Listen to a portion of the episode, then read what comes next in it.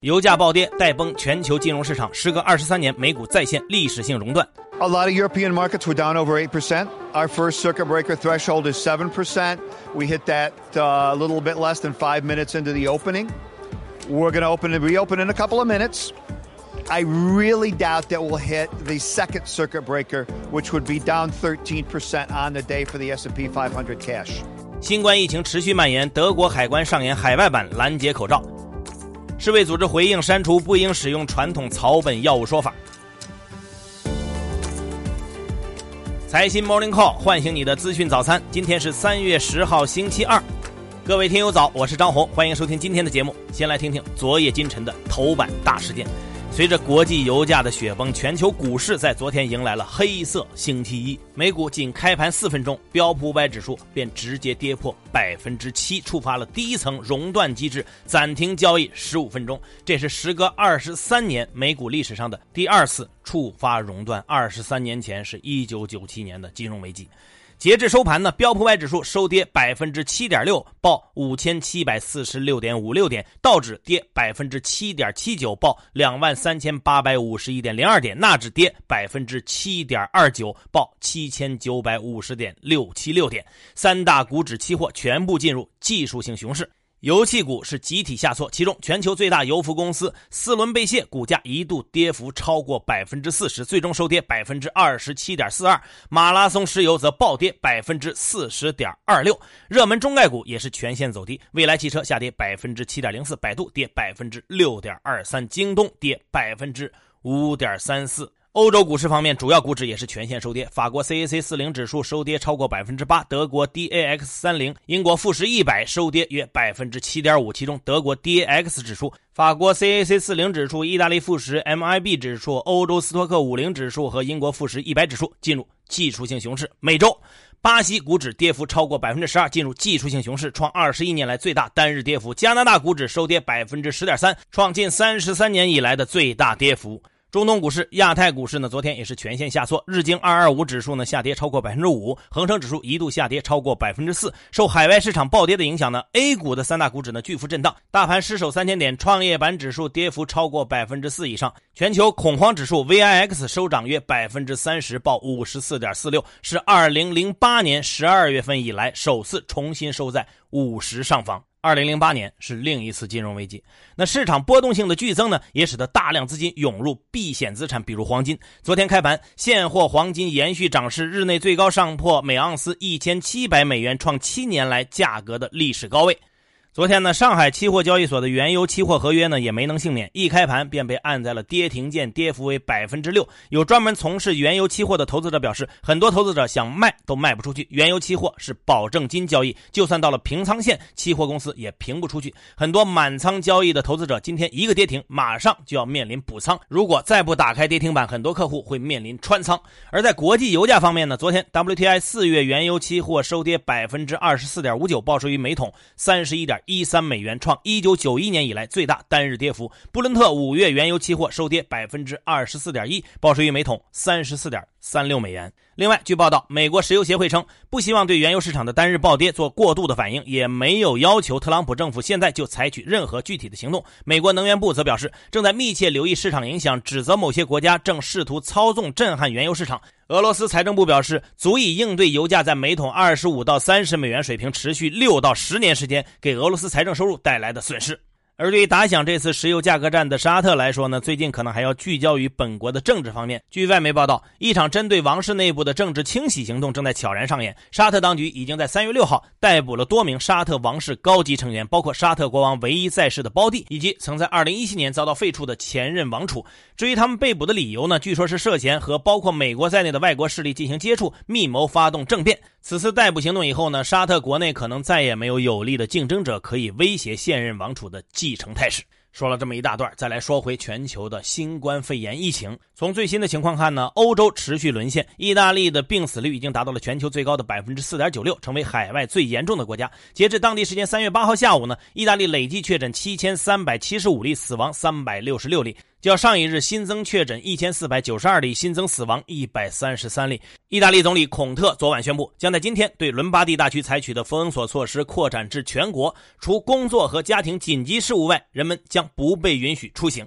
除了意大利之外呢，德国、法国的确诊数呢也双双破千，成为欧洲疫情的又一个重灾区。德国卫生部部长施潘明确表示，目前欧洲疫情非常严重，建议取消超过一千人参与的活动。而由于防疫物资的紧张呢，还上演了一出海外版的拦截口罩。据了解呢，因为德国限制口罩和其他防疫物资的出口，德国海关呢在上周拦截了二十四万只瑞士进口的防护口罩，导致同样急需物资的瑞士大为不满。为此呢，瑞士召见了德国驻瑞士大使表示抗议。据数据显示呢，瑞士国内目前已经确诊超过两百例病例，并宣布呢不再对轻症患者进行新冠病毒的检测，以缓解有关医疗机构的压力。另外呢，在葡萄牙，七十一岁的总统德索萨做出表率。在前天宣布将取消所有的公共活动，在家自我隔离。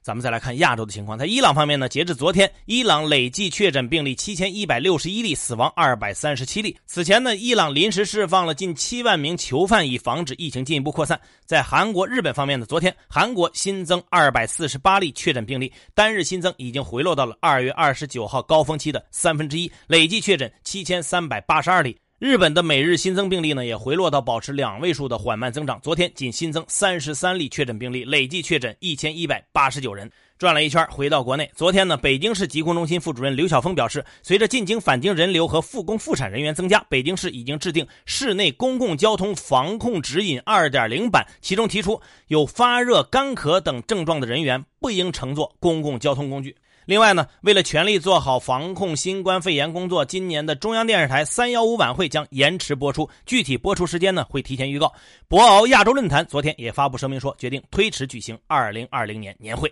说一下产业方面，受国内疫情的影响呢，二月份的汽车销量是大跌。来看三家公司啊，据江淮汽车披露的产销快报显示，二月份汽车产量为一万零四百九十四辆，同比下跌百分之六十六点八六；销量呢是一万一千五百五十辆，同比下降百分之六十三点四三。吉利汽车二月份总销量是二点一二万部，比去年同期减少约百分之七十五，而同比销量下降最严重的是广汽集团，二月份汽车销量同比下降百分之。八十一。最后来说说广受关注的世卫组织。在昨天的外交部例行记者会上呢，有记者问到，中方向世卫组织捐款两千万美元，选择此时向世卫组织捐款的目的是什么？发言人耿爽回应说，当前新冠肺炎疫情在全球多点爆发并扩散蔓延，开展国际联防联控合作的紧迫性进一步上升。中方此次捐款就是响应世卫组织的呼吁，以实际行动支持世卫组织继续发挥好专业优势，在抗击疫情的国际行动中更好地发挥协调作用，特别是帮助公共卫生体系薄弱的中小国家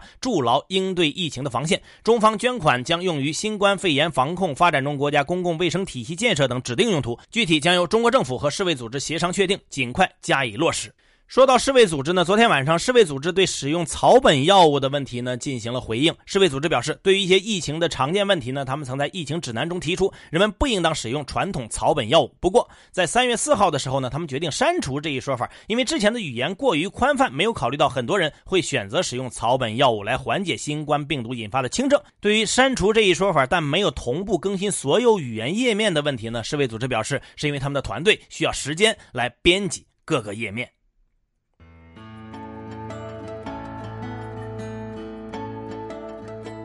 好，接下来关注今天的财新说：疫情蔓延，中国政府应该如何稳定经济呢？北京大学国家发展研究院教授黄一平认为，现在国内疫情传播的势头初步得到了遏制，政策重点呢应该转移到重建上来。在采取宏观调控的同时，最好能同时支持结构性改革的推进，尽量不要让一些结构性矛盾过度恶化。与此同时呢，还要注意平衡轻重缓急，掌握合适的时机和力度。要重点关注政府资产负债表的健康，财政政策应该更加积极的稳增长，货币政策也要进一步放松，但要掌握合适的时机和力度，大幅。宽宽松货币政策作用很有限，不过适度增加流动性、降低融资成本，对于企业改善资产负债表、增强经济活力都是有益的。当下大力发展政策性金融有什么优势？华泰证券研究所固收首席分析师、副所长张继强认为，政策性金融临危受命，在逆周期调节中的优势逐步显现。从负债端看，政策性金融机构可以由货币政策支持；从资产端看，政策性金融承担准财政职能，它的信号传导相比起商业银行更加通畅，操作空间比财政更加灵活。二零二零年政策性金融发力方向可能主要围绕基建项目、对口行业、中小微企业展开，相关操作则需要和财政配套贷款、商业银行的信息渠道优势、央行的流动性支持发挥合力。如何看待全面禁食野生动物之后，公众对甲鱼、牛蛙能不能吃的争论？安杰律师事务所邓艳艳认为，各地菜篮子的丰盛安全有赖于养殖业的规范、健康和持续发展。要承认，即使人工养殖已经有数万年的经验，近年来禽流感、猪瘟、口蹄疫在全球范围内连续发作，已经导致肉食品价格飙升。新冠病毒疫情引发社会对中间宿主的关注后，更应该严格管理的是病毒。地方政府应该更加重视动物的检验检疫工作，而不是将全部焦点集中于缩小食谱这种事情。食谱缩的再小。如果检疫不过关，常见的比如说猪肉也会引发大规模的疫情。一味的缩小食谱的做法，实际上减少了中下层百姓的蛋白质来源，从而在事实上增加了生物安全的风险度。更多专家观点，请收听财新 FM。你可以通过财新 App 右上角的小耳机找到我们。接下来是一线短消息，看看今天有哪些重要的资讯不容错过。八号，外交部正式成立防范境外疫情输入风险应急中心。应急中心将二十四小时不间断运转，收集分析各类信息数据，联络指导各驻外使领馆开展防控疫情输入工作。交通运输部等发布通知，三月一号到六月三十号将实施政府定价的港口经营服务性收费标准，分别降低百分之二十，取消非邮轮货船强制应急响应服务及收费。昨天，国务院办公厅印发暂行规定，指出，转让全部或部分国有股权，致使国家不再拥有控股地位的，应当报本级政府批准。乘联会消息，今年二月全国乘用车市场零售二十五点二万台，同比下降百分之七十八点五。昨天盘中，中国十年期国债收益率一度下行到百分之二点五一，继续刷新二零零二年以来的低点。钟南山院士表示，全球疫情的发展估计将至少延续到六月份。目前，中国新冠病毒防控的重点将从输出转为输入。昨天，湖北省委书记应勇表示，要推动全省中低风险地区人员凭健康码流动，武汉市以外高风险地区人员凭健康码于流入地采取点对点运输方式流动。八号，湖北机场集团下发复工复航准备通知。不过，湖北机场集团强调，武汉天河机场及省内支线机场什么时候复航，将按照国家统一部署决定执行。昨天上午，李文亮的同事、武汉市中心医院眼科退休副主任医师朱和平因感染新冠肺炎去世，享年六十六岁。朱和平是武汉市中心医院第四位因感染新冠肺炎去世的医生。截至昨天晚上十一点二十分，福建泉州新家酒店倒塌事故已经导致十四人死亡，正在搜救的还有十六人。一名接近事故调查组的建筑结构工程师对财新记者透露，事故原因是酒店违规建设夹层，导致结构负荷超载。八号，香港警方捣毁了一个制造土制炸弹的犯罪团伙，检获大约两千六百公斤可用作制造土制炸弹的化学原料。这个团伙和罗湖地铁站、深圳湾口岸爆炸案等三起案件有关联。好，以上消息来自于我们财新网，还有新华社。各位安心上班，好好挣钱。明天财新 Morning Call 依然准时上线，唤醒你的资讯早餐。